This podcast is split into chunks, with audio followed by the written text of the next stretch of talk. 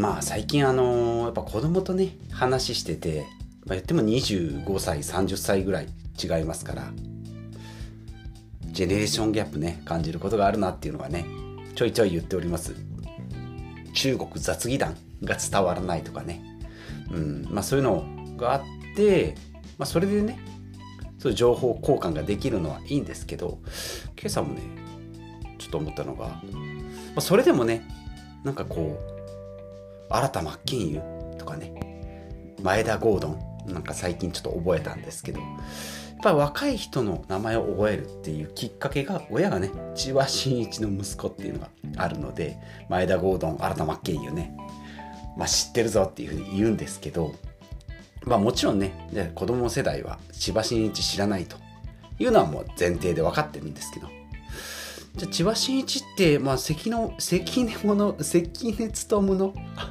全然言えてない。関根勤のモノマネしてる人だよと。関根勤がねモノマネしている人だよって言うんですけど関根勤さんがね伝わらないっていうね。もう笑っていてもがもう終わったっていうことでね。やっぱこう全世代に通じる芸能人っていうの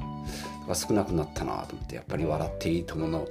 影響ってでかいなっていうのをね、まあ、ひしひしとえ感じたえ朝でございます。はいそれでは本題いきましょう。第728回。生活習慣が自動運転モードになるといいこと悪いことということでお話ししていきます。このポッドキャストでは、まあ、お金にお金に、ね、関する知識とかまあ、豊かな、えー、人生をね送るために、まあ、ちょっといろんな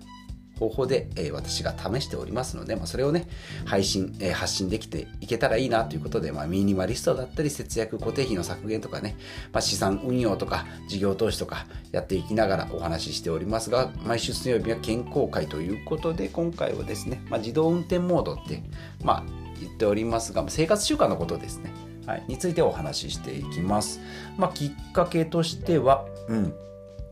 Amazon Audible で、えー、まあ、音声読書ですね。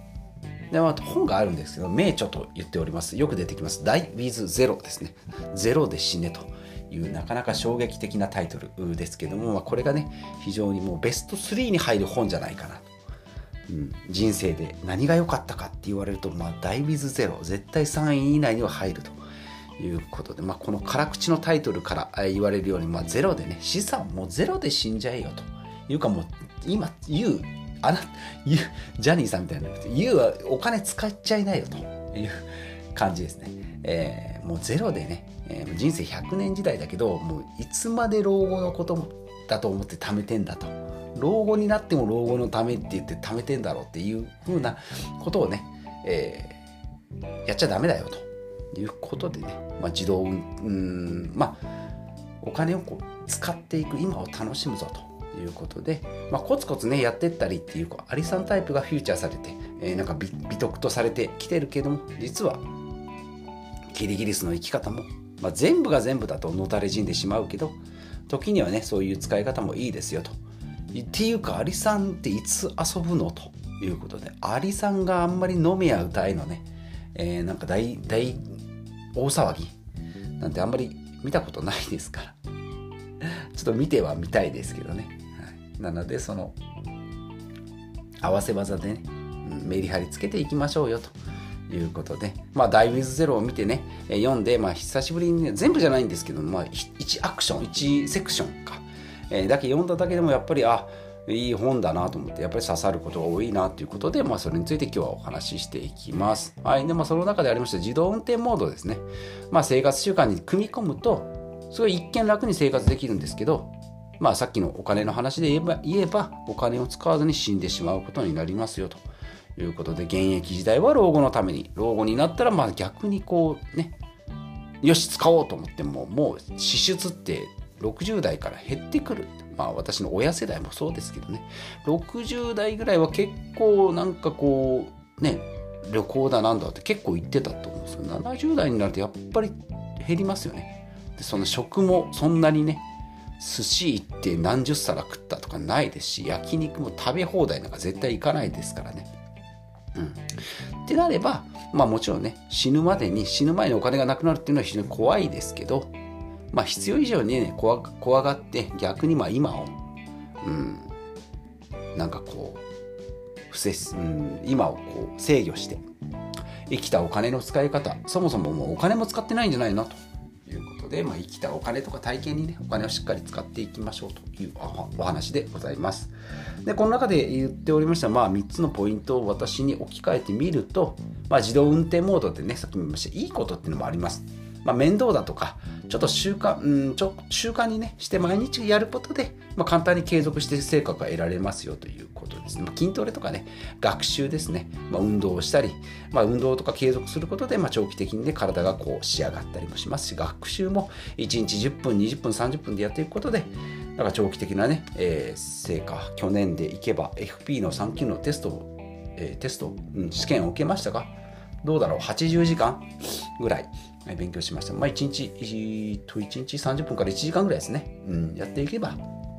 2か、2ヶ月、3ヶ月で試験に合格できますよということもそうだし、まあ、金融投資とかですね、資産投資も、まあ、時間を味方につけて長期的にこう福利の効果だとか成果を出していきましょうということで、まあ、自動運転モードでいいってことは非常に、まあ、家事なんかもそうですね、ルーティン作業で簡単にこなすことができるようになります。スキルもちょっとずつ上がってきて、慣れ、いい意味でも慣れて、慣れてき、慣れて慣れてくるので、うん、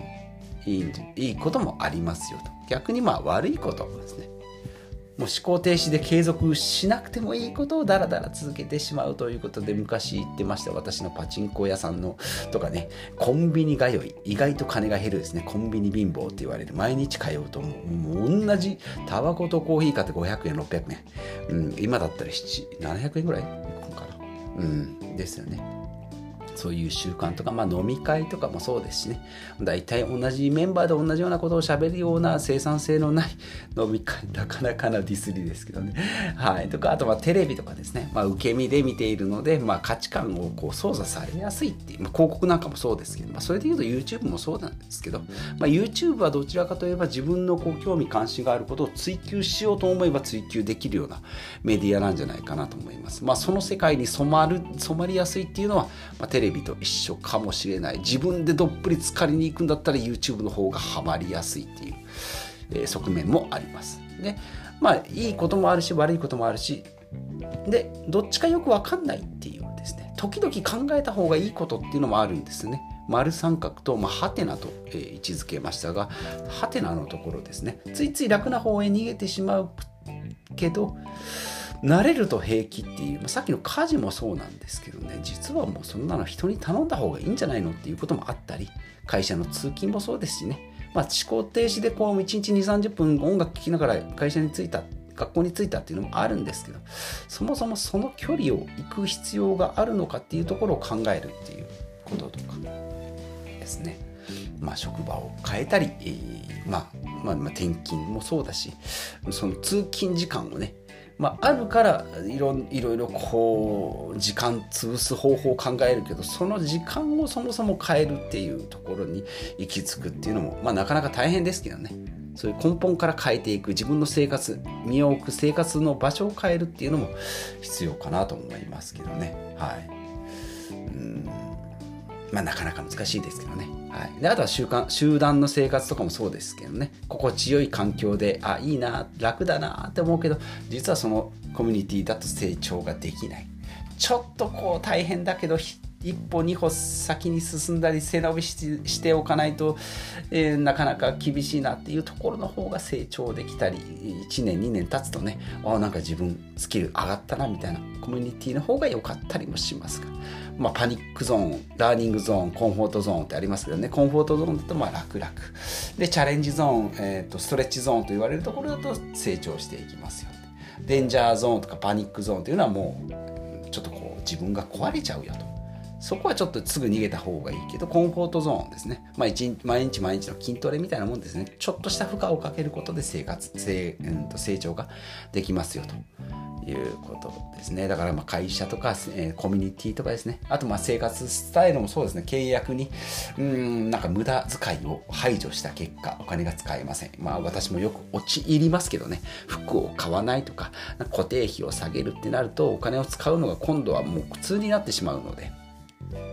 湯水のごとく使うのもちょっともったいないっていうか、うん、生活が立ち行かなくなるけど使わないっていうのもそれはそれで生活が立ち行かなくなる可能性も高い。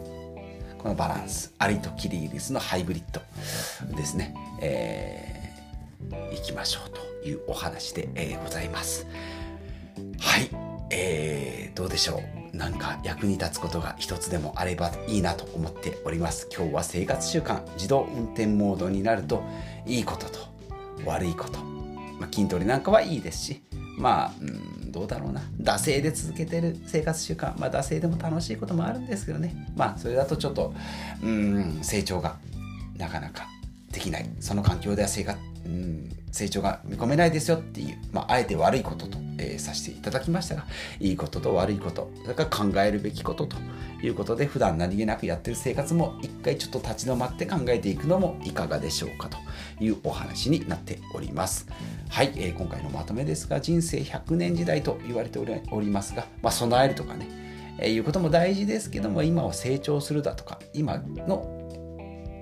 体験今にフューチャーしてマインドフルネスもそうですね今ここに集中というような感じでお金もね今しか使えないことであれば今しっかり使っていきましょうよということでアリさんキリギリスさんのハイブリッドでいきましょうというお話でございました。今日も最後までお聴きいただきましてありがとうございます。40代の、え私がですね、えー、ま、今回は人生100年時代ということで私も45歳ですけれどもまだ折り返し地点にまでておりませんので、まあ、学んでね考えて行動すれば人生がより良くなるぞということで日々コツコツ発信しておりますのでいいなと思っていただけたらチャンネル登録はないんですがコメントいただけたらと思います。ということでまた次回お会いしましょう。